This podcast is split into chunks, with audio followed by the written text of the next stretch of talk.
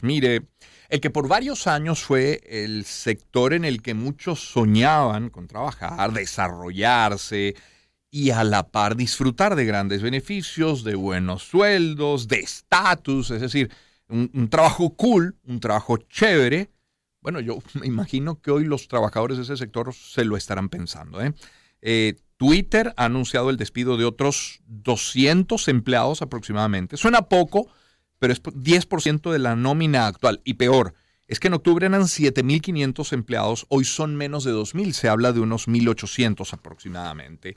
Eh, decisión de Elon Musk, quien por cierto vuelve a, ser mencionado como el hombre más rico del planeta. Y, y, bueno, por ser noticia hemos querido nosotros contactar a Juan Carlos Araujo, periodista de La Fuente de Tecnología, creador de contenido audiovisual, de Paradigma Hoy. Juan Carlos, buen día, ¿cómo estás? Buenos días, Román. Aquí, bueno, pues, refrescando un poquito las noticias, ¿no? Eh, la novela no termina, al parecer. Sí, y, nuestro amigo Elon. Y por favor, actualízanos, porque ya me mandó el equipo de producción un mensaje de lo que estás viendo ahora en directo. ¿Qué está diciendo Elon Musk? No, en este momento están conversando un poquito sobre la historia de Tesla, el asunto, la controversia que si él fundó o no fundó, entonces él explicándose un poquito de por qué él dice que sí fundó Tesla. Pero bueno, todavía no ha salido nada importante, pero entre las cosas es otra vez asomado la posibilidad de salir de, del puesto de CEO de Twitter eh, por otra encuesta más que hizo en, Twitter, porque es la primera vez que lo hace, diciendo que sí, sí debería renunciar a ser CEO de la empresa. Sí. Eh, eso es, bueno, no es la primera vez que lo hace, es el tema. Ahora, Juan Carlos, el tema de los despidos, ¿es una crisis del sector? ¿Es una crisis del sector producto, no sé, de la pandemia, de un estancamiento? ¿Es una crisis de Elon Musk y, y su manejo de esta plataforma particular? ¿Cómo lo es? Mira, es una crisis del sector. ¿Por qué? Básicamente no por la pandemia, al contrario. O sea, la pandemia más, más, bien estimuló al sector a que contrataran de más gente para atender, a, atender el, el impulso que tenían las grandes empresas tecnológicas teniendo todo el mundo encerrado. El tema es que la aquí vamos un poquito más, menos a tecnología y más a finanzas. Por muchos años, del 2008 para acá, la Reserva Federal mantuvo los intereses muy bajos, casi enteros. Por tanto, prestar dinero se hizo sumamente barato. Y pedir prestado se hizo muy barato todavía. Muchas de las empresas de tecnología, pequeñas, medianas y grandes, viven de lo que llaman capital de riesgo. En caso, o sea, tú has visto muchas, muchas empresas que prácticamente se la pasan buscando capital de riesgo para mantenerse porque a medida, a punta de ser competitivo o querer ser competitivo, terminan teniendo modelos de negocios que no son sustentables. Eso ocurre muchísimo en el sector de tecnología. Entonces, ¿qué es lo que pasó? Precisamente esta subida de intereses de la, de la Reserva Federal hizo que se hiciera mucho más costoso prestar plata y pedir prestado. Y recordemos una cosa, Elon Musk para comprar Twitter tuvo que pedir mucha plata prestada. Entonces, ahí conectando un poquito de puntos. ¿Dónde, dónde, cuál es, ¿Qué es lo primero que, que las empresas buscan alivianar a la hora de buscar eh, equilibrar sus finanzas, la nómina. Entonces tú ves, Microsoft despidió un poco de gente, Amazon despidió un poco de gente, Google despidió un poco de gente, Meta, aunque pues, Facebook pues, despidió un poco de gente, y por supuesto Twitter, más que nada, ya, Twitter a, la fecha ha salido de 70% de su fuerza de trabajo de octubre para acá.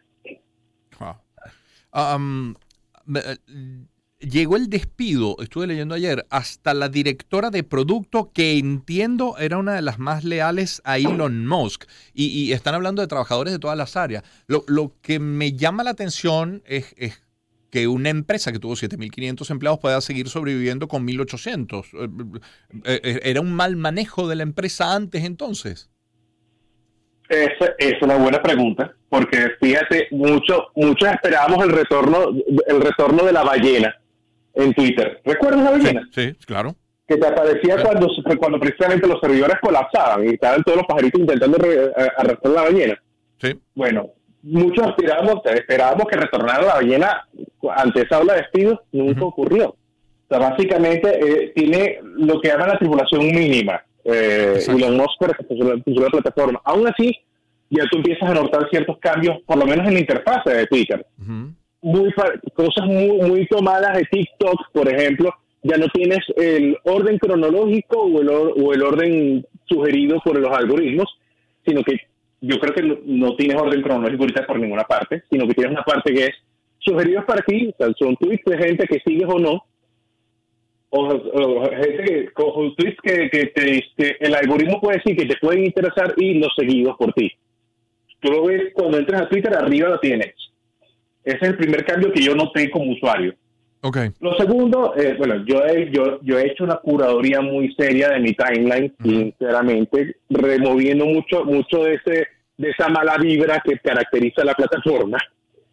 Pero bueno, no sé, no sé qué tan peor se ha puesto la cosa, pero bueno, los anunciantes habían salido en masa en su momento debido a, esa, esas, eh, vamos a decir, las divagancias de Elon Musk en, cuanto a eh, su defensa de la libertad de expresión y mm. los límites que puede tener esa defensa de la libertad de expresión o el doble discurso que tiene él detrás de esa defensa de la libertad de expresión, porque también él hizo eh, también otra noticia que salió dentro de esta novela, el capítulo anterior, fue él precisamente presionando a la empresa para que le dé más, más, prioridad a los tweets que él lanza.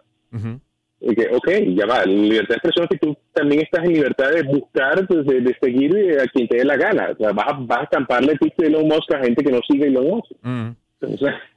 Juan Carlos, Juan Carlos Araujo, nuestro invitado hasta ahora. Juan Carlos, ayer estuve leyendo que algunos de esos 5.500 ex trabajadores de Twitter están, están trabajando, laborando ya en algo que llaman Spill. Eh, ¿Has leído de esto? ¿Sabes de qué va Spill?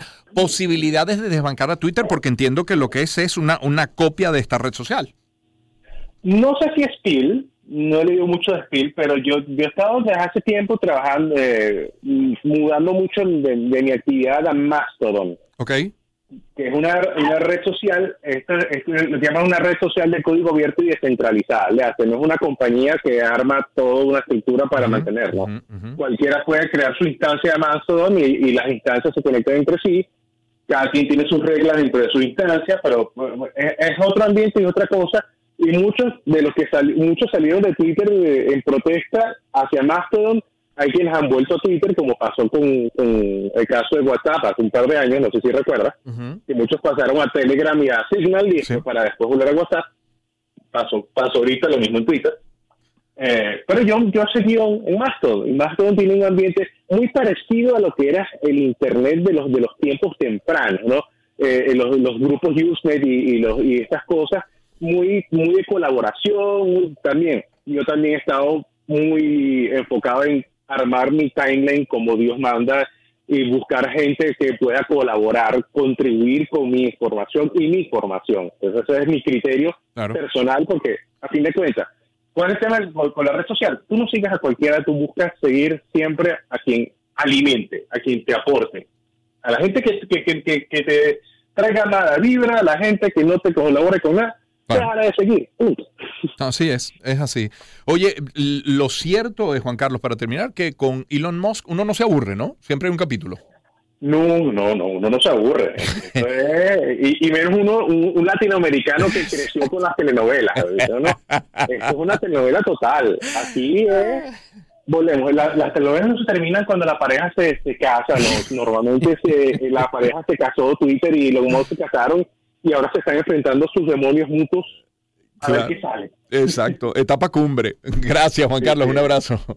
Gracias a ti. Feliz día. Juan Carlos Araujo es periodista de la Fuente de Tecnología, creador de contenido audiovisual de Paradigma Hoy. 8.46 minutos de la mañana. Hacemos un recorrido por la historia, por la música. Una oportunidad para empezar